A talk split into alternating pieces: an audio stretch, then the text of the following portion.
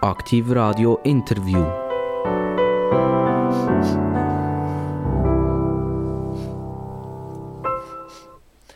Aktiv Radio, das Radio mit den allerinteressantesten Gästen in der Schweiz. Und niemand hat so viel interessante Gäste gehabt in einem oder zwei Jahren wie Aktivradio. Wir haben 500 Grenzen gesprengt, indem wir 500 Stunden können mit Gästen diskutieren, reden, manchmal ein bisschen streiten, manchmal lachen. Humor war immer gefragt und genau so wird es heute weitergehen. Ich begrüße ganz, ganz herzlich begrüßen eine wiedergewählte Nationalrätin, die äh, seit 2015, wenn ich es richtig sehe, im Nationalrat ist. Also sie wird ihr zehnjähriges Jubiläum im Nationalrat feiern. Also jemand, der weiss, wie der Karren läuft, jemand, der weiss, wie man dort denkt, jemand, der weiss, wie man Mehrheiten schmiedet, jemand, der weiss, was in der Politik in Zukunft wird passieren. Es ist eine Sozialdemokratin und ich begrüße ganz recht herzlich begrüßen Min Li Marti. Ja, freut mich, da zu sein. Mindli Marti, äh, es ist eine zwangsläufige Frage. Mindli, das fragt jeder, das ist schon 20.000 Mal gefragt worden. Jetzt wird es halt 20.001. Mal gefragt werden. Es ist ein bisschen China in Ihnen. Ja, meine Mutter ist ursprünglich aus China. Äh, mein Vater ist Schweizer und darum ist meine, quasi meine Namenskombination ein bisschen exotisch chinesisch-schweizerisch. Also ist natürlich ein herziger Name, Mindli, oder? Das ist noch schön, oder? Äh, Min, ich habe das nachgeschaut, das heißt Intelligenz und Licht. Und Li heißt Vernunft und Weisheit. Also das sagt ja schon eigentlich alles, oder? Das, ja, das sind ja die besten Voraussetzungen, die man haben für eine Politikerin, oder? Sie ist intelligent, sie sieht das Licht, sie ist also vom Ende vom Tunnel, sie ist vernünftig und sie reagiert weise. Hat denn ihre Mami schon gewusst, damals, als sie sie getauft hat, jawohl, das gibt mal eine Politikerin mit Weitsicht? Ja, das wahrscheinlich nicht, aber chinesische Namen sind häufig mit einem gewissen Ehrgeiz verbunden, wo man, wo man seinen Kindern äh, wird, äh, mit, mit, wird mitgeben Meine Mutter ist äh, Philosophin von der Ausbildung und darum ist ihr für sie äh, Intelligenz und Vernunft etwas Wichtiges. China ist ja eigentlich eines der Themen Nummer eins. Und egal um was es geht, alle Spuren führen heute nach China. Wenn wir einen Krieg nehmen beispielsweise, oder? Äh, früher sind die, die Kriege primär irgendwie in den Westen zurückgegangen oder haben wir die Waffenlieferungen angeschaut, woher ist das Zeug gekommen. Und wenn wir heute gehen, schauen, dann merken wir plötzlich, aha, da sind ein paar neue Player dabei. Und vermutlich sind in diesen Kriegsherden Frieden gar nicht machbar, ohne dass man China an den Tisch herbringt. Solange China im Prinzip so ein bisschen die Achseln zuckt und sagt, ja, wir sind gerne mit euch, wir sind auch gerne mit denen, wir tun alle ein bisschen, etc. Äh, und im Speziellen jetzt vielleicht in diesem Ukraine-Konflikt vermutlich sehr viel preisgünstiges Öl in Russland einkauft und wir das in China wieder in Form von Kunststoffdeckeln und so weiter zurückkaufen. Also eine Situation, die sehr schwierig ist. Also Frage Nummer eins: Ihre Beziehung heute zu China? Also ich habe eigentlich keine besondere Beziehung zu China, ähm, außer die familiäre. Aber ich bin selber nie in China gewesen. Ich bin in der Schweiz aufgewachsen, äh, geboren. Ähm, die Familie von meinen Eltern wohnt größtenteils nicht mehr in China, sondern in den, in den USA. Also es ist eigentlich eine Migrationsgeschichte. Ähm, aber selbstverständlich habe ich ein gewisses Interesse für, für, für die Geschichte von China, für, für die äh, Politik von China. Das ist sicher noch da, aber ich habe keine spezielle, äh, speziell enge Beziehung zu China. Und, und man sieht, ähm, also der Stellenwert von China ist in den letzten Jahren sicher sehr gewachsen, ökonomisch, aber äh, auch, auch politisch, auch geopolitisch. Und es ist sicher schwieriger geworden das denke ich auch. Und, und wie wir jetzt äh, in Europa, im Westen mit dem umgehen, mit dem Aufstieg und dem Machtbewusstsein, dem Chinesischen, das ist etwas, was man in den nächsten Jahren muss klären muss. Was noch interessant ist, dass Sie sagen, ich bin nie in China gesehen und jeder Schweizer fliegt ja irgendwo irgendwann in die Ferien beispielsweise. Das kann Thailand sein, wo es immer schön warm ist. Ähm, und jetzt in einem speziellen Fall wäre ja das eigentlich schon noch spannend gewesen, dass sie gesagt und ich will jetzt eigentlich mal schauen, wo kommt meine Mami genau her und wie hat die damals gelebt und was ist passiert. Vielleicht gibt es alte Fotos von, von der Mutter, wo sie noch in China gelebt hat und wie das heute dort geändert hat. Woher kommt, ich sage jetzt vielleicht, das Desinteresse? Also Desinteresse ist es nicht. Ähm, es hat sich einfach nie ergeben und ich habe immer gedacht, ich müsste mehr Zeit haben. Also es müsste eine mehrwöchige Reise sein und nicht, äh, es ist nicht etwas, wo man einfach über das Wochenende hinchattet.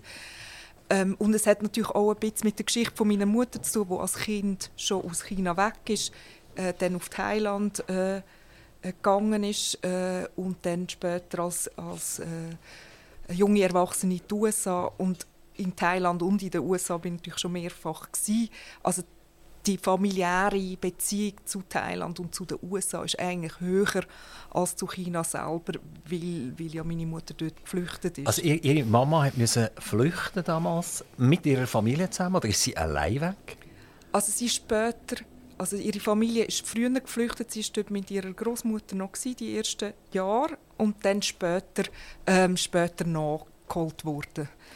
Also, was war damals, was war für eine Zeit? Ist das Mao Zedong? Ist das, ja, oder also, später schon ein bisschen?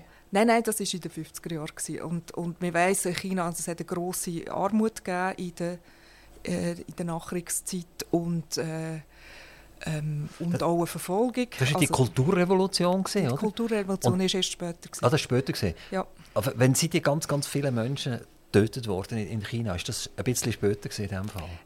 Also es gibt verschiedene Phasen. Oder? Also, was man hat nach dem Bürgerkrieg hat es so die äh, ökonomischen Entwicklungspläne gegeben, also großer Sprung nach vorne zum Beispiel, wo man versucht hat, die Industrialisierung anzu, äh, äh, anzukurbeln und ähm, also ähnlich wie in in Russland sind, äh, ist das nicht immer erfolgreich gewesen und es sind sehr viele Leute auch gestorben, weil, ähm, weil es Hungersnöte gegeben hat, weil die quasi die Industrialisierung nicht funktioniert hat, die Kollektivierung von der Landwirtschaft nicht funktioniert hat. Also das, dort sind sehr viele Leute gestorben, eigentlich aus ökonomischen, aus ökonomischen Gründen, äh, schon in der, in, der, in der Nachkriegszeit. Und dann die Kulturrevolution war in den 70er Jahren, wo, wo dann vor allem eine politische Verfolgungsbewegung war. Sie sind ja jetzt wirklich schon lange in diesem Nationalrat. Sie sind eine bestandene Politikerin. Und ich habe das vorher vielleicht sehr, sehr einfach versucht darzustellen. Ich habe gesagt, der Schlüssel, um die Türen aufzumachen, der liegt vermutlich in China. Also ich kann noch lange mit den Russen diskutieren, ich kann noch lange mit den Ukrainern diskutieren, ich kann lange mit, mit, mit den umliegenden Ländern diskutieren. Vermutlich wird überhaupt nichts passieren, wenn nicht China und Amerika an den Tisch her sitzt und sagt, jetzt ist Schluss, jetzt ist fertig, wir wollen Frieden haben. Solange das nicht passiert, wird vermutlich der Krieg einfach weiter und weiter gehen. Das heißt, wir liefern jetzt Europa Waffen, die Schweizer irgendwelche Gelder und moralische Unterstützung. Also tut man sich nicht richtig eingestehen, ohne China kein Frieden. Also würde ja bedeuten, dass eigentlich jetzt müsste die Diplomatie müsste voll auf China laufen. Oder müsste mit den Chinesen reden und sagen, wollen wir nicht eigentlich Frieden haben, gute Bücher machen miteinander.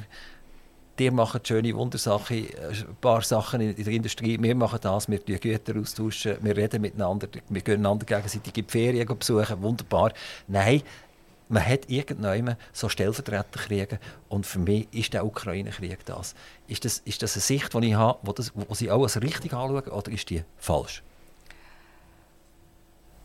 Ja und nein. Also, äh, natürlich ist der Ukraine-Konflikt auch ein bisschen Stellvertreterkonflikt, aber es ist ein Krieg, wo Russland führt äh, in, in Europa oder in der Nähe von uns. Es ist ein Angriffskrieg und es ist finde ich klar, dass man äh, als Europa äh, auf das muss reagieren muss. Weil wenn die, der, der, Krieg erfolgreich ist für Russland, dann ist nicht gewährleistet, ähm, dass die Sicherheit der anderen russischen Nachbarstaaten noch, noch bestanden bleibt. Das betrifft verschiedene, das betrifft äh, die baltischen Staaten, das betrifft aber auch äh, Osteuropa, betrifft die skandinavischen Länder und das kann wirklich zu großer Instabilität in Europa führen.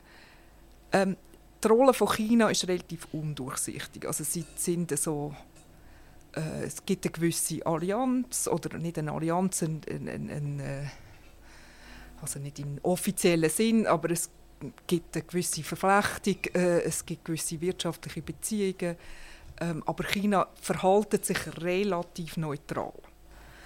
Ähm, ob, ob jetzt ein, ein diplomatischer Effort mit, äh, mit China würde zu einem Erfolg führen in dem Konflikt, finde ich schwierig Kann, Können wir es nicht so einfach sagen? China geht zum Putin und sagt, Putin, es ist jetzt gut so, aufhören. Dann hört er auf, weil er gar keine Chance mehr hat. Russland hat ein Bruttoinlandprodukt von 2,2 Billionen. Wir in der Schweiz haben ein Bruttoinlandprodukt, ich glaube, ca. 800 Milliarden. Das heisst, Russland hat nicht einmal das Dreifache an, an Bruttoinlandprodukt wie wir in der Schweiz. Und wenn wir so einen Krieg führen wir wären nach drei Tagen wären wir am Boden. Oder? Genau. Das heisst, der Putin kann den Krieg gar nicht finanzieren, ohne dass irgendjemandem sein Öl abkauft. Und sein Öl kommt vermutlich nicht mehr gross in Westen in dem A, die Pipelines ja zerstört sind und B, dass aus Gas, selbstverständlich, gehört ja auch dazu.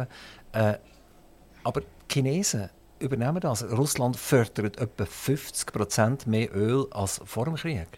Das haben, die haben die Quellen aufgefahren, wie wahnsinnig, und irgendjemand nimmt das ab. Und vermutlich ist es unter anderem China und aber auch eben auch Indien. Oder? Indien macht eben auch genau das gleiche Spiel, Schultern zucken und sagen, ja, ja, ja, wenn ich, wenn ich das Öl billig bekomme, warum soll ich es nicht nehmen? Oder? Genau. Und das ermöglicht die Kriegsführung. Sonst wäre die Kriegsführung gar nicht möglich. Also wenn wir die Chinesen könnten überzeugen könnten, hört auf mit dem, dann wäre der Krieg eigentlich in zwei Tagen beendet.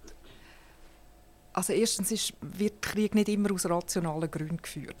Also, aber finanzieren muss nicht können? Äh, ja, natürlich. Aber es, man kann auch äh, gegen jegliche Vernunft und gegen, auch gegen jegliche ökonomische äh, Vernunft den Krieg führen.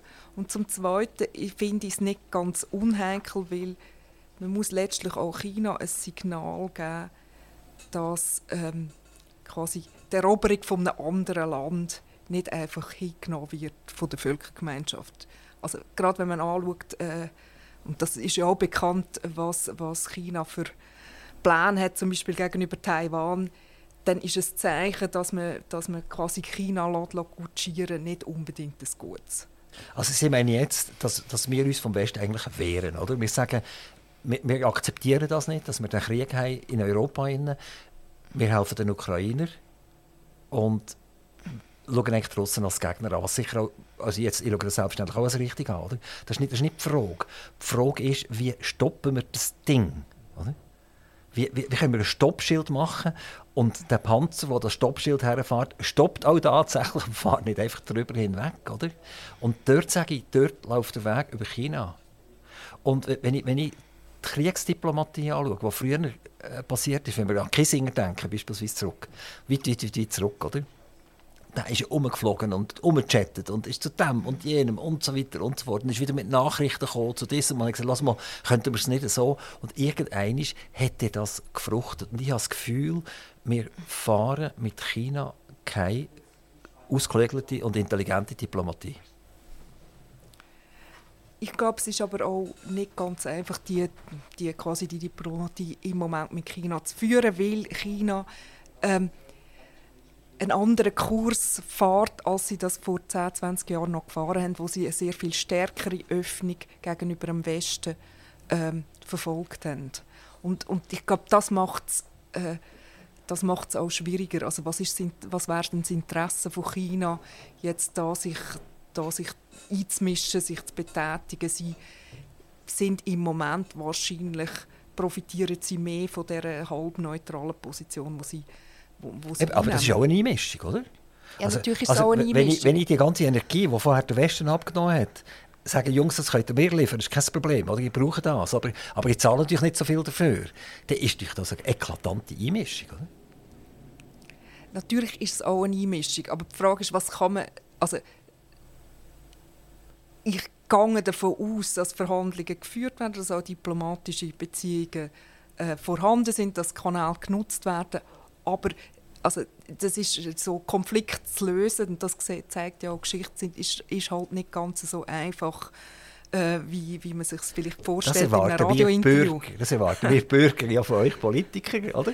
Darum, darum, darum sind sie ja Politikerin und Bürger, oder? Also sie sind natürlich auch Bürgerin, das ist schon klar, oder? aber gleichzeitig sind sie ja Politikerin. Also ich habe auch schon gefragt, wenn ich, wenn ich Leute hatte aus den Kommissionen, die wo, wo entsprechend im Nationalrat waren und für die Auslanddiplomatie auch ein bisschen zuständig sind, oder? Ich fragt, wie, wie, wieso fliegen ihr nicht einmal nach, nach Russland? Geht doch mal mit dem Putin reden, oder? Vielleicht, vielleicht bringt es ja etwas, oder? Man, tut immer die Achseln zucken und, und grosse Worte und, und, und äh, es werden Artikel geschrieben, hunderte von Seiten, ob das jetzt in der Zürich Zeitung ist oder im Tagesanzeiger oder wo auch immer. Äh, jeder weiß es ein bisschen besser und jeder weiß etwas dazu, aber das Übel an der Wurzel packen, das passiert nicht. Wir erfahren es einmal nicht. Vielleicht, ist das, vielleicht wisst ihr da mehr im Nationalrat. Ja gut, wir sollten die Rolle der Schweiz auch nicht überschätzen. Oder, also, wir äh, sind zwar ein, ein, ein reiches Land ähm, und wir haben eine gewisse äh, humanitäre Tradition. Wir sind der Sitz der internationalen Organisationen. Aber es ist jetzt nicht so, dass wir mit unseren Diplomaten oder mit unserem quasi mit, mit unseren Politikern äh, den Weltfrieden irgendwie verhandeln in den nächsten paar Tagen. Oder? Also wir, können, wir sind da in einer, anderen, in einer anderen Situation, als jetzt das ein USA ist oder als, als das eine EU ist. Ähm, und das ist auch nicht unsere Rolle als neutrales Land. Wir können versuchen, unsere guten Dienste anzubieten. Wir können versuchen, ähm, unsere Vermittlungstätigkeit anzubieten. Wir können im Rahmen von, von, von internationaler Zusammenarbeit einen Beitrag leisten. Aber ich glaube, es wäre eine totale Überschätzung von der, Schweiz, äh, von der Schweizer Rolle, wenn wir das Gefühl haben, wir können jetzt äh, ähm, mit einer parlamentarischen Delegation vom Nationalrat äh, den Putin davon zu überzeugen, seine Truppen zurückzuziehen. Vielleicht ist es so ein bisschen David gegen Goliath, oder? Einfach sollte man es mal probieren. Man sollte vielleicht mal ein bisschen mehr Mut haben und sich bemerkbar machen. Und man hat sich bemerkbar gemacht, man hat die russischen Gelder eingefroren. Also man hat dort Putin ganz klar gezeigt, wir halten uns äh, wie die EU an die Sanktionen. Und äh, damit hat man natürlich den Putin schon ein bisschen verschreckt, nehme ich an, seine Oligarchen, die er sich aufgebaut hat. Also die Schweiz hat für ihn eher wahrscheinlich eine negative Position als eine positive Position. Wobei ihm ich sage, das, ist, das hat man müssen machen und das muss man machen. Das ist völlig klar. Das ist ein Aggressor, der in ein fremdes Land hinein ist gegangen. Das ist völlig inakzeptabel. Völlig. Und da muss man sich entsprechend wehren. Gut, also ich werde natürlich jeden Nationalrat, den ich hier habe, fragen, oder Nationalrätin, kannst du nicht nach China fliegen oder nach Moskau fliegen und dort zum Rechten schauen? äh, Frau Marti, Sie führen neben dem, dass Sie Politikerin sind für die Sozialdemokratie, äh, eine Zeitung. Und die Zeitung, was ist das, eine Wochenzeitung oder eine Monatszeitung? Eine Wochenzeitung. Wochenzeitung. Also kommt jede Woche kommt die mal einmal raus. Wie dick muss ich mir das vorstellen? Also ich habe sie nicht kennt jetzt bis jetzt. Also es sind jede Woche 24 Seiten äh, Im Sommer machen wir fünf Wochen Pause. Über Weihnachten, Neujahr kommen wir nicht raus, aber sonst jede Woche 24 Seiten. Und 24 Seiten A4 oder ist das ein Zeitungsformat? Oder? Äh, Tabloid, also A4. A4 also wie, wie 20 Minuten. Genau, und die, die heisst PS. Ja. Und P.S heisst sie, glaube ich, oder? Sie Punkte noch zwischen ja. also, das, steht, das steht ganz klar für Postskriptum. Also wenn ich, wenn ich im Prinzip äh, einen Brief schreibe und dann kommt mir noch etwas in den Sinn, dann hänge ich noch das PS. Und, und weißt, so nach dem Motto, oh, ich habe noch etwas vergessen zu sagen, oder? Ist Ihre Zeitung so ein bisschen nach dem Motto, oh, da habe ich noch etwas vergessen zu sagen? Oder wieso heisst die PS? Also man muss sagen, das PS ist ja in einem Brief das, was man eigentlich am besten liest. Das weiß man ja aus dem, aus dem, quasi aus dem Marketing, wenn man, wenn man zum Beispiel äh, ein E-Mail schreibt, dass wenn man und, und etwas noch im, im, im PS-Ziele tut, dann ist das das, was die Leute sicher lesen. Ähm, aber das nur so als Klammerbemerkung. Also die Zeitung PS hat natürlich eine lange Geschichte ähm, mit verschiedenen Inkarnationen. Oder? Äh, es hat ganz früher äh, quasi die sozialdemokratische Presse gegeben, das war das Volksrecht in Zürich. Ähm, dort hat später hat sich das Volksrecht umbenannt in Zürcher AZ und ist eine von verschiedenen von AZs die es damals äh, in der Schweiz noch gegeben hat, wo, wo, wo dann auch zusammen geschafft hat. Ähm, das ist dann aus wirtschaftlichen Gründen hat das nicht mehr funktioniert. Also Basel, Bern, verschiedene, ähm, verschiedene Erzeugnisse von der sozialdemokratischen Presse sind irgendwann eingegangen in den 80er Jahren. Ähm, dann hat sich die, die Zürcher AZ wieder in Volksrecht umbenannt ähm, und später einisch, äh, ist sie zur DATS geworden, wo man sich hat versucht zu öffnen aus, aus der sozialdemokratischen Presse raus, also, äh, zu einer, also weg von der Parteizeitung hin zu einer allgemeinen Zeitung. Und die ist dann auch äh, aus, irgendwann wieder, ähm, wieder eingegangen und quasi aus diesen Ruinen ist am Schluss das PS entstanden. Es ist quasi aus der Geschichte von der, von der sozialdemokratischen Presse, aber es ist in dem Sinn äh, eine unabhängige Zeitung mittlerweile auch eine sehr viel kleinere Zeitung, als sie das äh, früher war. Und wieso man auf PS gekommen ist, weiß ich nicht genau, weil das ist mein Vorgänger der das so benannt hat, der Conny Löpfe. Ähm, aber ich denke, das hat sicher etwas damit zu tun, dass man sagt, es ist nicht es ist ja quasi eine Wochenzeitung, es ist nicht eine Tageszeitung, sondern es ist eben so ein das wichtige, die wichtige Nachbemerkung, die quasi die Ergänzung ist zum restlichen und, Newsmenü. Wie geht es der PS heute? Ich habe hier ein Zitat aus dem 2018 linke Zürcher Zeitung PS einmal mehr auf der Suche nach Geld. Also das, Sie sind ja vermutlich nicht die Einzige. Ich mache das auch jeden Tag. Wenn ich das aufmache, suche ich auch jeden Tag Geld drin. Und da schreiben Sie nachher, die linke Zürcher Wochenzeitung PS hat einmal mehr einen ganzseitigen Hilferuf gestartet. Dem kleinen Politik- und Kulturblatt fehlen 300.000 Franken und 300 neue Abonnenten. Es sei möglich, dass das PS seinen 20. Geburtstag 2019 nicht mehr erlebe. Jetzt sind wir ja viel, viel später, es sind wieder ein paar Jahre vergangen und PS lebt immer noch.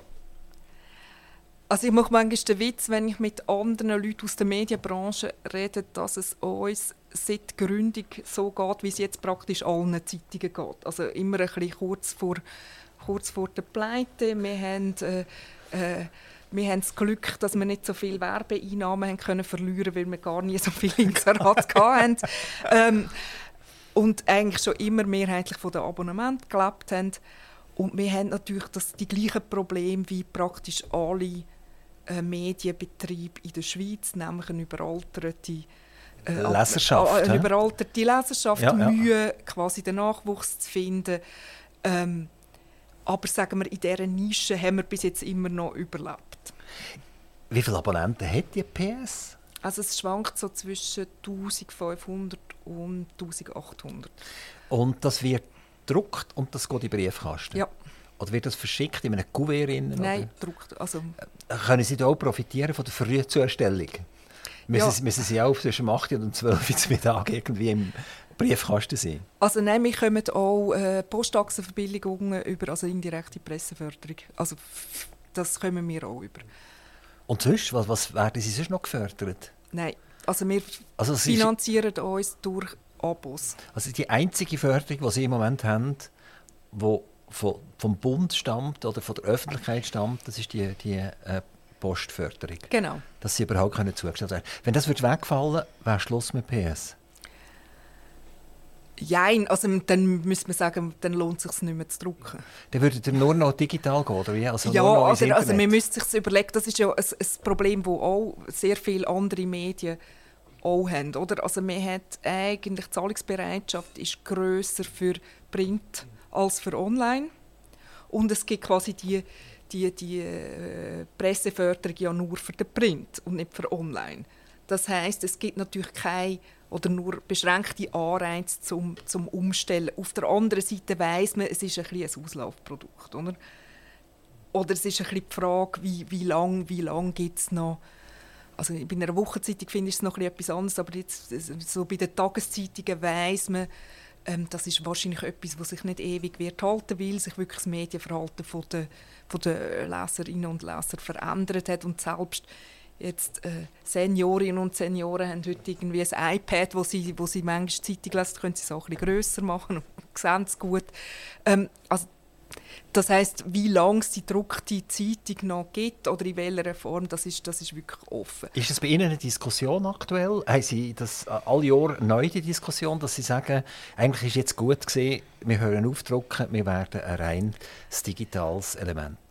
Also wir haben die Diskussion auch schon geführt. Das Problem ist ein bisschen, ähm, dass wir schon immer noch Leserinnen und Leser haben oder eine Mehrheit der Leserinnen und Leser, die eigentlich das, das das Papier noch schätzt, wo mit dem auch aufgewachsen ist, wo sich da das gewöhnt hat und wo eigentlich gern äh, Zeitung haben und eben wie gesagt die Zahlungsbereitschaft ist höher, weil die Leute irgendwo gleich noch als wertiger anschauen. Das ist vielleicht auch etwas Psychologisches, das hat vielleicht auch etwas mit Tradition zu tun, aber ähm, das ist so ein die eine, die eine Geschichte. Oder? Und der Druck, gut, jetzt mittlerweile ist, ist, äh, ist das Papier teurer geworden, aber der Druck ist ja mittlerweile auch nicht mehr so teuer, wie das früher, früher war. Also was, was der grösste Posten ist, sind, sind Personalkosten und die wären im Online auch so.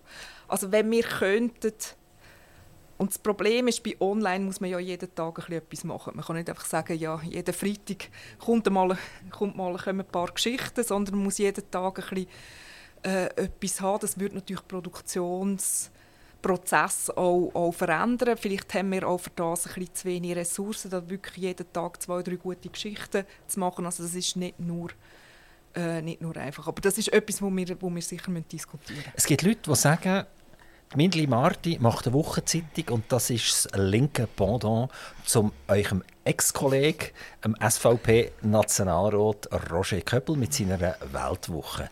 Ist das ein Vergleich, wo Sie sagen, das ist okay, kein Problem, oder? Er ist eher äh, rechts und ich bin eher links mit meiner Zeitung. Äh, oder sagen Sie, das kann man überhaupt gar nicht vergleichen? Ja, also die Weltwoche ist natürlich viel auflagenstärker, es ist auch finanzstärker, das muss man, muss man jetzt ehrlich sein, da bin ich, äh, da bin ich ehrlich. Ähm, also ohne Neid, oder? Also ohne Neid. Neidlos. Neidlos. Hat der Köppel da irgendetwas hergebracht, das gar nicht so schlecht ist? Ja, er hat natürlich ein grösseres Produkt schon übernommen als ich. Also irgendwie...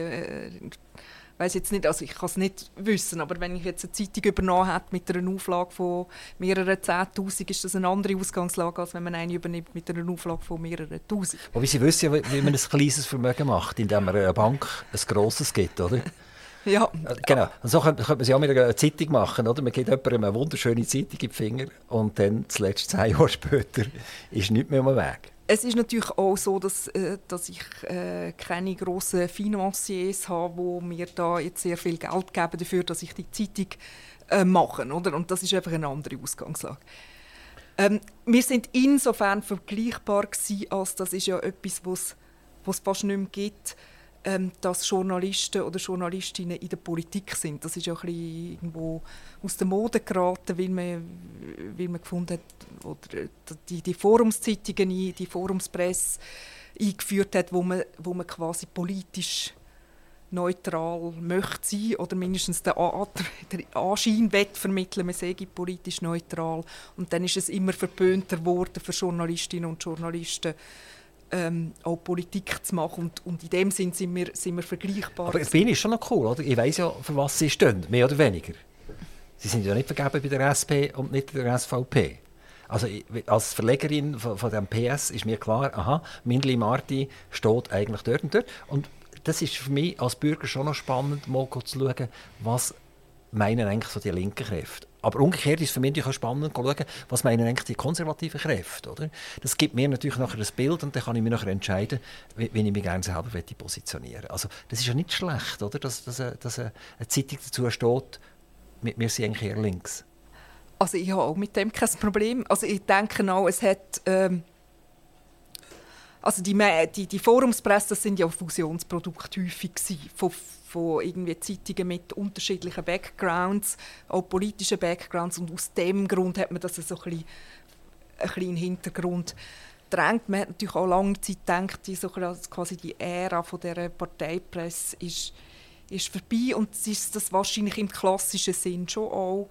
Aber dass man als Leserin oder als Leser eigentlich eine Zeitung möchte oder ein Medium will, wo eine Haltung hat, eine Meinung hat, wo man weiß, ähm, was sie vertritt, das finde ich nicht unbedingt ein Nachteil und es wird wahrscheinlich in Zukunft eher noch mehr sich akzentuieren. es geht heute sehr viel, wie schon immer, halt ums Geld. Und es ist ja so, man jagt eigentlich immer die Reichen, oder? Auch wenn der Reich mal ein Arme war, sobald er reich geworden ist, ist er gejagt worden. Und jetzt jagen wir Google. Wir jagen Facebook. Wir jagen alle, es fertiggebracht haben, in diesem digitalen Umfeld ein grosses Werbevolumen zu generieren. Und da gibt es so einen wunderschönen Zungenbrecher, der heißt Leistungsschutzrecht. Genau. Also, da, wär, da sagt jetzt, die Schweizer Medien sagen jetzt, wir erbringen eine, eine Leistung. Die Leistung ist schützenswert und Google darf das nicht mehr einfach so abdrucken. Die Diskussion habe ich lang und breit mit Herrn Wabel führen. Dort geht es um einen Verband von der, von der Schweizer Medien. Und die sind relativ klar und dediziert und sagen, Google profitiert mehr von uns als wir von ihnen. Und da habe ich ihn gefragt, wenn ich jetzt Google wäre, würde ich jetzt euch einfach abstellen. Ich würde den Tagesanzeiger und ich würde den Blick und alles zusammen aus dem Google rausschmeißen und, und nachher würde ich dann gerne sehen, wer von wem, wie, wo mehr profitiert. Jetzt nehme ich an, PS ist auch bei Google drin. Also wenn, wenn ich etwas mhm. suche nach einem Artikel bei Google, dann finde ich vermutlich PS. Was ist Ihre Haltung zu dem sogenannten Zungenbrecher Leistungsschutzrecht? Also ich bin als Verlegerin im kleineren anderen Medienverband äh, äh, Verband Medien mit Zukunft organisiert und wir lehnen das Leistungsschutzrecht ab. Das mal so ein bisschen als äh, Vorbemerkung. Die Analyse, wo, wo quasi der Verlegerverband macht zur Mediensituation, die ist nicht nur falsch. Also wir haben ein Problem, das habe ich vorher schon angesprochen, irgendwie die Mediennutzung hat sich verändert aber auch quasi das Businessmodell, das alte Businessmodell der Medien, das funktioniert so nicht mehr. Oder, also quasi mit einem, äh, mit einem Inserat-Detail, wo quasi der Journalismus funktioniert, äh, subventioniert, quersubventioniert mit ähm, mit Stellenanzeiger und so weiter, wo, wo, wo Geld generiert und wo man sich dann quasi kann das, da, das darf Printprodukt... Ich da, darf ich da ganz schnell intervenieren ein bisschen? Das habe ich auch mit Herrn Wabel diskutiert. Die Firmen, die grossen Verlage, die haben ja elektronische Firmen gegründet. Und eigentlich haben sie ja nichts anderes gemacht, als die Inserate, die sie verloren haben, sie jetzt halt bei, bei Immo-Scout oder bei Autoscout oder, oder bei wem. Also die dedizierte Werbung ist immer noch vorhanden. Sie gehört auch immer noch rein. Aber sie haben es einfach ausgrenzt, machen das extrem clever, indem sie sagen, oh, die Journalisten die kosten nur Geld. Oder? Und auf der anderen Seite haben sie eine Firma wie, wie Autoscout24 und so weiter, die Haufen Geld generiert. Das wandert in eine andere Kasse rein, wird allenfalls nicht einmal im Konzern bilanziert. Und dann sagt man, oh, Journalisten müssen wir jetzt durch den Staat finanzieren. Oder durch Google zum Beispiel. Also das gilt, also bei der TX Group kann man das schon sagen. Oder? Also sie haben mindestens den, den Classified-Bereich äh, der Kleinanzeigen, den haben sie im, im gleichen Konzern selber ähm, einfach in anderen Firmen und sie tun das nicht mehr dazu verwenden, um den Journalismus zu finanzieren. Das finde ich, das kann man auch kritisieren und das ist auch ja, das, so. das ist mega unfair. Aber das Vorher gilt natürlich... Ist es ja auch gebraucht worden, um einen Journalist zu finanzieren, oder? Also man hat immer gesagt, der Journalist ist eigentlich das Wichtige und jetzt habe ich noch irgendwie eine, ein Inserätchen, oder? Und das Inserätchen gibt Geld damit ich der Journalist. Und jetzt zieht man das aus dieser Firma raus und hoppla, und jetzt habe ich kein Geld mehr für einen Journalist. Also absolut, das kritisiere ich auch, da bin ich absolut einig. Das gilt aber nicht für alle Verlage, es gilt mindestens nicht für die kleinen und es gilt nicht für das insgesamte Werbevolumen. Es ist für einen Teil von der, von, von, von der Werbeeinnahmen stimmt das, ähm, aber nicht für, nicht für alles. Also wir merken es jetzt, also jetzt ganz banales Beispiel. Früher einem Wahlkampf haben wir als SP viel Geld ausgegeben für Inserat. Jetzt macht man äh, Google Ads, jetzt macht man Instagram-Werbung, jetzt macht man irgendwie und so weiter, relativ viel Social-Media-Werbung ähm, und, und fast kein Inserat mehr. Also da sind wir nicht die Einzigen, sondern relativ viel ähm, ähm, quasi Werbung, von das was auch immer, ähm, wann kann man zielgerichteter ähm, in Social Media oder über Google einsetzen, als man das mit, mit, quasi mit grossen Printanzeigen kann machen kann. diesen Effekt gibt es schon, das ist das eine. Und das Zweite ist eben, eben das Medienverhalten. Und das hat, sich, das hat sich einfach geändert und das führt bei vielen Medien zu einer sehr prekären Situation. Jetzt kann man sagen, ja gut, das ist halt irgendwie der Lauf von der, von der, der Dinge, Geschichte, oder? oder? Ist so, ja. Disruption, oder? Genau. Ähm, äh, das kann man finden, wenn man findet, es ist egal, ob es Journalismus noch gibt oder nicht. Und da habe ich einfach eine andere Meinung. Ich finde, es ist nicht wie ähm, was weiß ich, Farbfilm oder Musikkassetten, wo man sagt, ja gut, ja, dann gibt es es halt einfach nicht mehr. Oder Dampfmaschinen oder äh, Dampflocken, wo man sagt, jetzt hat man eine andere Lok, die besser ist.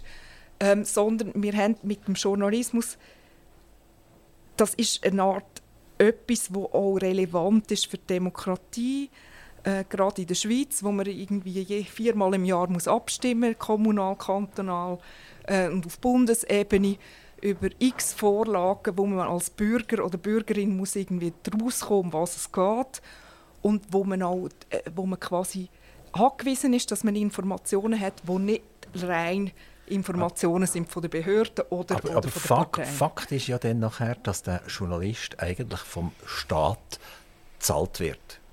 Ähm, es ist, kommt mir fast vor, wenn ich eine Beeinträchtigung habe, dann kann ich zur IV gehen und irgendwann, wenn das akzeptiert ist, dann komme ich tatsächlich etwas für meine Beeinträchtigung über, um in dem, äh, bei unserer Umwelt überhaupt zu gerecht kommen und, und zu existieren. Und jetzt fordern eigentlich äh, die Journalisten oder die Verleger fordern etwas sehr Ähnliches wie ein IV, oder? Indem sie sagen, okay, wir sind gar nicht mehr lebensfähig, ohne dass wir die Bundesgelder kantonale Gelder oder aus, aus irgendwelchen Wettbewerbsgesetzen oder wo auch immer her überkommen. Und das ist noch verrückt, oder? Und der Staat hat ja eine gewisse Meinung. Er ist ja auch ein Machtmonopol, der Staat. Und jetzt zahlt er ihre Journalisten zum Beispiel und sie schreiben jetzt etwas, was dem Staat nicht passt, dann wird er ihnen einfach Gelder kürzen. Er findet schon irgendein Argument, um die Gelder zu kürzen. Also die Abhängigkeit von den Medien durch den Staat müsste ja einfach 100% neutralisiert werden. Überhaupt einfach nichts mehr, oder? Also es ist auch eine Frage von der Ausgestaltung von der von, von einer allfälligen Förderung, oder? Also wir reden jetzt über, über, über ein hypothetisches zukünftiges Modell. Wir haben jetzt die indirekte Presseförderung, also das ist die Verbilligung von der Posttarif für die gedruckte Presse und wir haben äh, quasi die direkte Medienförderung für Radio und TV. So. Genau, Aber und, und Radio und TV gehört ja primär an Peter Wanner heute. Die CH Media oder, rein, des, oder? oder? Oder es ist SRG. Oder Aber, SRG, ja, ja genau. Ähm, und es ist eigentlich meines Erachtens nicht zeitgemäß, dass man, wenn man eine Förderung macht, man kann auch sagen, man macht keine, aber wenn man eine Förderung macht, finde ich es widersinnig, dass man sagt, es ist davon abhängig, äh, in welcher Form das erscheint. Ist das jetzt irgendwie ein, auf Druck auf Papier oder ist das jetzt irgendwie, kommt das jetzt in, in Fernsehform raus? Weil ja die meisten Medien ja sehr viel hybrider werden. Oder? Also sie macht ja auch Radio, wo auch im Internet kommt und so weiter oder als Podcast kommt. Das ist nicht mehr so eindeutig trennbar und darum muss man sich überlegen, fördert man Medien oder fördert man sie nicht. Und wenn man sie fördert, dann bin ich auch der Meinung, es muss in einem Modell sein, wo der Staat nicht in die redaktionelle äh, Freiheit eingreifen und, und Aber Sie kennen das Sprichwort, wer zahlt, befiehlt. Ja, aber also jetzt haben wir zum Beispiel bei der indirekten äh, Presseförderung, da gibt es klare Kriterien, wer, wer kriegt sie und wer kriegt sie nicht. Äh, das ist eine Frage von der Auflagegröße. Ähm, es ist eine Frage vom Erscheinungsrhythmus, es ist die Frage von wie viel redaktionellen Anteil hat die Zeitung und so weiter. Das sind ein paar Kriterien, ein Formular, es ist relativ einfach.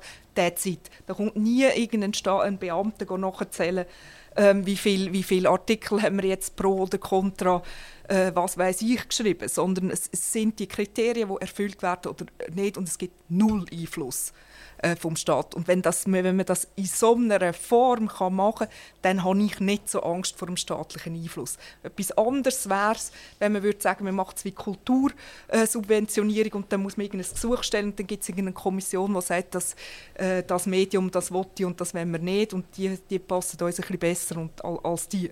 Sondern, dort, sondern ich finde, es muss, müsste eine Förderung sein, die sehr zurückhaltend, sehr neutral ist und Vielfalt zu fördern, finde ich wichtiger. Also das heißt, ähm, damit überhaupt noch so etwas wie ein Wettbewerb, wie eine Konkurrenz, wie ein Markt kann äh, vorhanden sein, ist es wichtig, dass es eine gewisse Vielfalt hat und die wird ja immer kleiner, weil wir haben ja jetzt äh, nur noch ein paar große Medienkonzerne, die quasi zwar verschiedene Titel haben, wo aber überall das Gleiche drinsteht. Und das finde ich für eine Meinungsvielfalt relativ schwierig. Genau, es ist übel, wenn ich im Prinzip 30 Seiten herlege und auf der Seite 3, Absatz 4, Paragraph 7 steht der gleiche Buchstabe in allen Zeitungen drin. Das ist sehr unschön. Genau. Mindli Marti, Sie sind Sozialdemokratin. Sie sind links. Warum sind Sie das? Das ist eine gute Frage. Also, äh, äh, ich glaube, eigentlich sagen ja viele Politiker und Politiker das Gleiche, wenn, wenn, wenn, sie, wenn sie nach der Motivation gefragt werden. Wieso macht man überhaupt Politik? Oder? Und das hat sicher etwas damit zu tun, mit einem Gerechtigkeitssinn oder mit einem, mit einem Wunsch nach Gerechtigkeit, mit einem Wunsch auch, ähm, etwas können beizutragen, etwas können zu machen, das Verhältnis zu ändern und vielleicht auch so ein bisschen aus einem Gefühl von der, ja, von der gesellschaftlichen Verpflichtung, äh, dass ich das Gefühl habe, ich bin privilegiert und ich möchte auch gerne etwas zurückgeben. Aber wenn ich jetzt einen SVPler hier vis-à-vis hätte und die hätten die gleiche Frage gestellt und ich hätte die gleiche Antwort gegeben, würde die eigentlich auch gelten? Es ist ich kann, ich kann irgendwie vielleicht eine Geschichte erzählen. Es gibt verschiedene Geschichten von, von meiner Politisierung. Und zwar habe ich als äh, äh, Kanti-Schülerin einmal eine Geschichtsarbeit müssen schreiben und ich komme ja äh, ich bin ja zu Alten aufgewachsen, also es war der Kanti Alten und das Thema war äh, der Streik bei der Schuhfabrik Balli. Damals, das war irgendein ein, ein, ein, ein Streik gewesen, äh, um, um die Jahrhundertwende. Und ich konnte dort wie nicht nachvollziehen,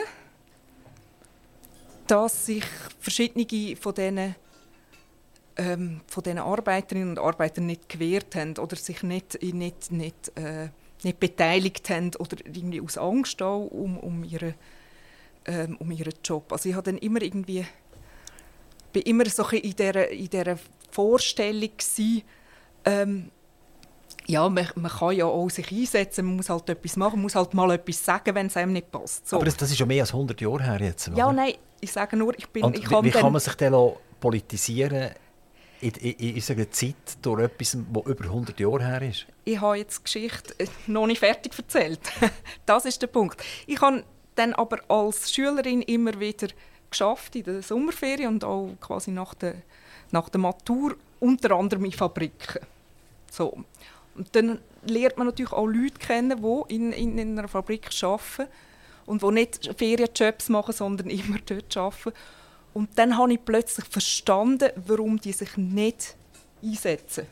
Und warum sie Angst haben um ihre Jobs, weil sie tatsächlich sehr prekäre Verhältnisse haben, keine Chance, keine andere, ähm, keine, andere, keine Chance haben, einen anderen Job zu, zu bekommen, ähm, wo vielleicht äh, vom Aufenthaltsrecht auch, auch äh, eine schwierige Situation haben. Und dann ist mir klar geworden, man muss irgendwo das Verhältnis verbessern und man kann es nicht dem Individuum überlassen. Also man kann nicht jedem sagen, du musst halt ein bisschen besser verhandeln, du musst halt ein bisschen dich besser wehren, du musst halt ein bisschen besser schnurren, dann wird es schon besser, sondern es gibt Verhältnisse, wo man, wo man das einfach nicht kann. Also die Zahl der Gewerkschaftler nimmt ja auch dauernd ab. Es gibt immer weniger, die sich so Organisationen anschließen. Und wenn es deren Arbeiterschaft so schlecht würde gehen, dann müsste ja die, äh, die Gewerkschaften eine Hochblüte haben. Also bei den Gewerkschaften gibt es natürlich unterschiedliche Bewegungen. Also man sieht jetzt zum Beispiel in den USA oder in England, dort nimmt die Zahl wieder, wieder zu. Oder, ähm, wir haben natürlich in der Schweiz auch in vielen Branchen Gesamtarbeitsverträge und in dem Rahmen von dem Gesamtarbeitsvertrag sind ja die Arbeitsbedingungen geregelt, häufig auch gut. Worauf dann der Einzelne das Gefühl hat, ich muss ja nichts machen, es ist ja schon geregelt. Oder? Und die Mobilisierung oder die, die Mobilisierung kommt meistens erst, wenn man selber quasi äh, betroffen ist. Also jetzt zum Beispiel irgendwie, äh, die Journalisten sind jetzt nicht die, wo häufig äh, äh streiken oder auf Barrikaden gehen, aber wenn jetzt ähm, 20 Minuten wieder äh, die TX-Gruppe wieder Leute entlassen, sind sogar die Journalisten jetzt ähm, protestieren und jetzt eher wieder sich gewerkschaftlich organisieren. Also es ist natürlich lang vielen Leuten gut gegangen, man hat gute Arbeitsbedingungen gehabt und dann hat man nicht das Gefühl gehabt, äh, man möge selber etwas machen. Fühlen Sie sich denn immer noch verantwortlich für die Leute? Oder könnte man nicht fast sagen, wir haben heute einen Fachkräftemangel und müssen eigentlich sagen, jetzt ist es eigentlich umgekehrt. Jetzt müssen wir die armen Patrons schützen von diesen immensen Forderungen der Fachkräfte. Ja gut, das ist ja im gegenseitigen... Äh also, ich meine, das ist dann das ist ein eine Marktsituation. Oder? Wenn der Arbeitsmarkt knapp ist, dann muss man halt Bedingungen verbessern, damit man auch Leute, äh, Leute findet. Und jetzt ist, jetzt, jetzt ist die Frage, kann wir, können wir irgendwie politisch noch etwas tun, damit mehr Leute äh, quasi auf den Arbeitsmarkt kommen. Also irgendwie eines von der, von der Themen ist, äh, sind zum Beispiel die Frauen, die äh, teilweise weniger arbeiten oder nicht arbeiten, weil sie Kinder betreuen ähm, oder sind ausgestiegen und wollen wieder einsteigen und haben Schwierigkeiten mit dem. Und dort gibt es ein Potenzial, das man mit Rahmenbedingungen auch, auch verbessern könnte. Milli Marti, und jetzt komme ich noch an eine unangenehme Stelle für Sie.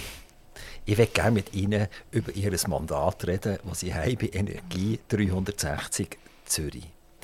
Ähm, man wirft ja ganz vielen Nationalräten vor, kaum sind sie gewählt, fängt das an mit den Lobbyisten, ist der Briefkasten gefüllt, willst du nicht bei mir auch noch und dieses noch und ich hätte dir das Geschenk und komm doch mal an den Apero. Und nachher gipfelt das, indem man in Verwaltungsräten landet. Und jetzt sind sie tatsächlich Verwaltungsrätin vom, wenn wir sagen, Monopolist im Gasbereich von Zürich das passt doch hinten und vorne nicht zu ihnen. Also wenn ich jetzt so mit ihnen geredet habe, Journalistin, wo, wo, wo mit Herzblut dahinter ist, Politikerin etc. Und jetzt sitzt sie in einem Verwaltungsrat drin, wo muss darüber diskutieren, ähm, wo, wo, investieren wir, ähm, wie hoch ist der Kilowattstundenpreis für unsere Bezüger tatsächlich. Also äh, ein reines brutales Wirtschaftsthema, wo wir kommen nachher darauf zurück, heute sowieso ein bisschen eine fragwürdige Sache ist. Fühlen Sie sich eigentlich einmal wohl darin und b ist das eigentlich gemacht worden, weil Sie gesagt haben, okay, meine Kollegen sitzen auch alle in Verwaltungsräten, jeder garniert dort noch so und so viel dazu, ich mache das jetzt auch. Ja, also ich, ich fühle mich sehr wohl im, im Verwaltungsrat und ich, ähm, ich finde es auch sehr interessant. Ähm, ich muss auch sagen, ich bin, nicht, ich bin zum Beispiel nicht in einer, in einer UREC, also ich bin nicht direkt irgendwie äh, quasi in dieser Kommission, wo, wo, wo ich quasi für die eigene Tasche kann, äh, legiferieren kann. Plus man muss sagen, der Gas, ähm, Gas ist natürlich auch weniger, weniger exponiert in den Bundesthemen als jetzt zum Beispiel Strom. Also es ist, ist nicht ganz die gleiche Situation. Ich, mich hat es interessiert, ähm, weil ich erstens eine Verfechterin bin von einem starken Service Public und zu dem gehört auch Versorgung. Ähm, und zum Zweiten, weil man eigentlich eine sehr schwierige Aufgabe hat mit der Energie 360, nämlich man will die Firma ähm, nehmen und quasi ihre ihren Zweck komplett umkehren. 360 Grad, oder? Das ist ja äh, äh, eine Firma, die Gas verkauft. Gut, 360 Grad Gas... ist ja nicht umgekehrt, das wäre 180 ja, ja, Grad. Gut, 180 Grad. Einfach so, wegen der Mathematik, oder? Nein, nein, klar. Nein, das ist jetzt nur eine Klammerbemerkung. Aber man will ja eigentlich das Produkt, das man ja eigentlich drauf baut, also Gas, ist ein fossile, äh, oder, ist ein fossiler Energieträger, von dem will man ja wegkommen. Also, also man das heisst, eigentlich Sie die Verwaltungsrat eigentlich alles machen, damit die Firma kaputt geht, damit niemand mehr Nein, Gas man muss braucht? Sie irgendwo, man muss sie transformieren, dass sie einen Beitrag leistet zu einer äh, netto äh, null ähm, Gesellschaft. Und das ist, das, ist, das ist eine schwierige Transformationsaufgabe und das reizt mich. Also Biogas und Solarenergie und all die Sachen, genau. die die Firma soll in Zukunft mehr leisten soll. Ähm, letztendlich gibt es ja immer eine Mittelfristpolitik und eine Langfristpolitik und dann gibt es die Kurzfristpolitik. Und Kurzfristpolitik ist das, wenn Energie 360 eine Rechnung schreibt und Frau Müller und der Herr Huber das überkommen und sagen, das kann es ja nicht sein. Es gibt Gaswerke, die viermal mehr verlangen als vor drei, vier Jahren. Also vier, vier bis sechs Rappen Kilowattstunde Gas ist so opportun irgendwie. Und wir reden heute von 18, 20 Rappen Kilowattstunde. Ich, ich kenne jetzt die Energie 360 Zahlen nicht ganz genau. Ich kenne eher die hier, unsere regionalen Zahlen und die sind absolut schockierend. Die sind wirklich schockierend. Und jetzt habe ich ein Problem. Ich bin mit einem Monopolist äh, besegnet. Oder? Also ich kann nicht sagen, wenn ich Gas brauche, ja, du bist viel zu teuer, ich gehe zu einem anderen. Das geht gar nicht. Sondern ich habe einen zentralisierten Gasanschluss und dort ist der Monopolist. Und das wird ja bei euch in Zürich nicht viel anders sein. Ich nehme nicht an, dass, dass ich, wenn ich Gasbezüger bin bei Energie 360, dass ich morgen kann sagen kann, ich will euch ein Gas mehr, ich will es jetzt von einer anderen Firma. Geht vermutlich auch nicht, oder? Nein, allerdings muss man sagen, in der Stadt Zürich ist die Idee, dass man vom Gas grundsätzlich wegkommt. Also dass man gar kein Gas mehr bezieht. Ähm, also dass man den Großteil über Fernwärme äh, lösen und einen anderen Teil über andere, andere Wärmelösungen. Also es gibt natürlich insofern eine Konkurrenz, dass Gas nicht die einzige, das einzige Produkt ist, wie man kann heizen wie man kann kochen wie man kann, äh, äh, Energie beziehen kann. Das ist, das ist natürlich insofern äh, der, der, Unterschied. Und bei den Gaspreisen muss man sagen, die sind natürlich abhängig von relativ vielen Faktoren, die wir mässig beeinflussen können. Also der Hauptteil ist der, der Marktpreis. Ähm, dann gibt es die Witterung, äh, gibt es einen kalten Winter, ist es ein, ist ein warmer Winter, äh, es gibt äh, Gebühren und so weiter. Ähm, und dann ist ein bisschen die Frage von, von also wir, wir, haben ja über die geopolitische Lage vorher äh, geredet und das hat natürlich dazu geführt, dass der Preis gestiegen ist. Wir sind aber als Energie 360 im Schnitt von der, von der schweizerischen Gasversorger, also nicht die billigsten und nicht die teuersten. Also finde ich... Eben, aber ich, ich kann mich ja nicht als, okay. als Teufel mit dem Belzebub vergleichen. Das geht ja nicht, oder? Also das sagen wir alle, die Energielieferanten. Ja, im, im gesamtschweizerischen Durchschnitt sind wir eigentlich gar nicht so wahnsinnig übel. Aber wenn natürlich die Gesamtsituation übel ist, oder, dann macht es auch nichts, wenn ich im Schnitt von der, von der Übel drin bin. Ähm, Energie 360 erzielt relativ gute Gewinne.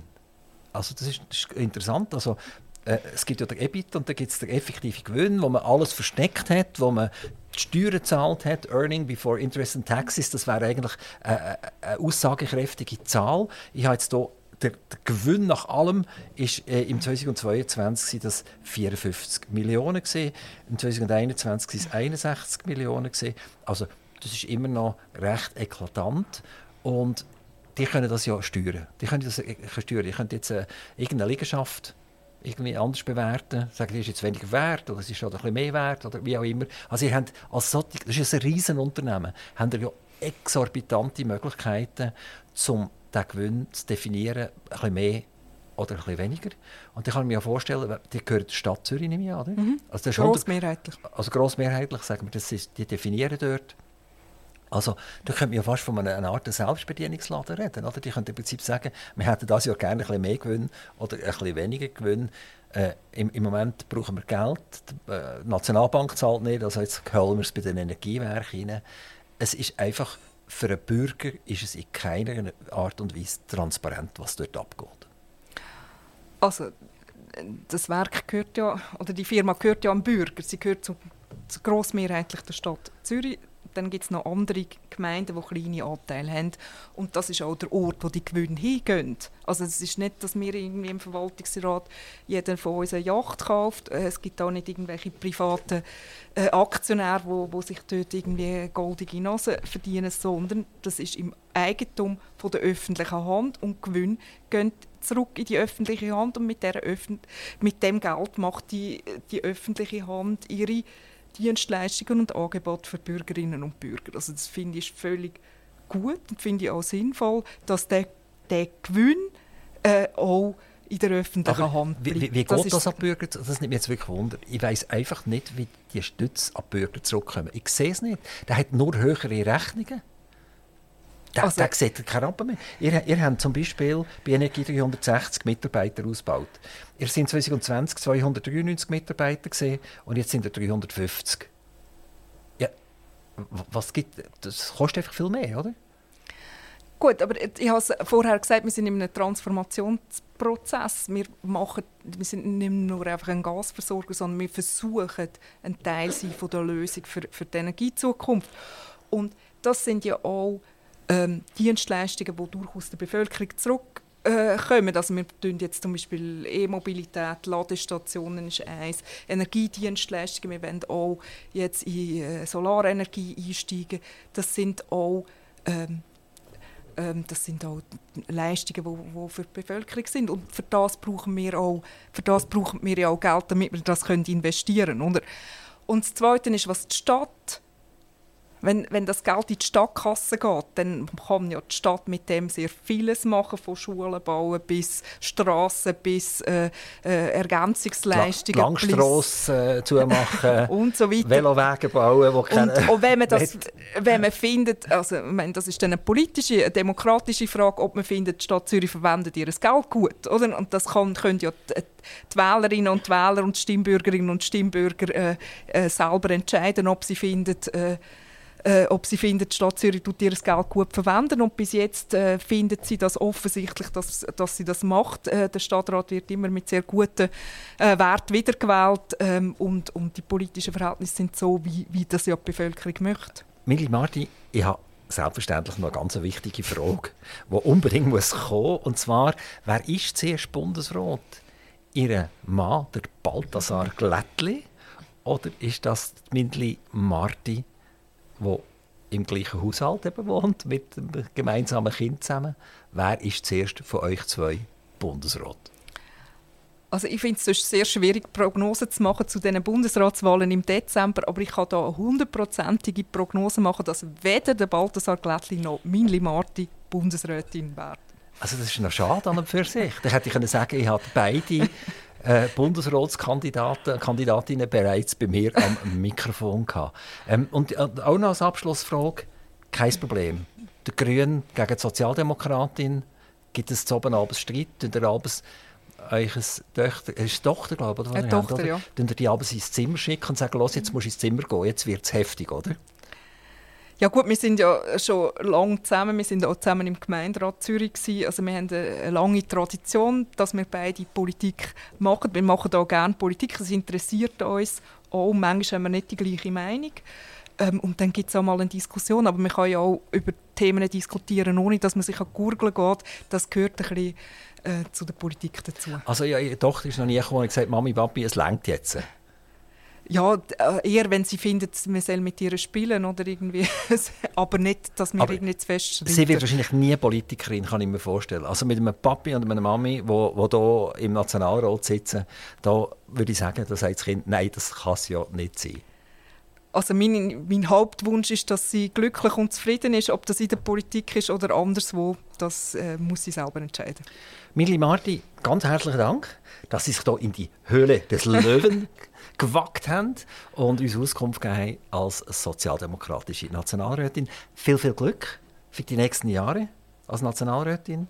Liebe Grüße daheim an Balthasar Glättli und wer weiß, vielleicht hören wir uns gleich schon wieder mit einem ganz anderen Thema. Ja. Alles, alles Gute. Danke für die Einladung, es war schön, hier zu sein. Aktiv Radio Interview.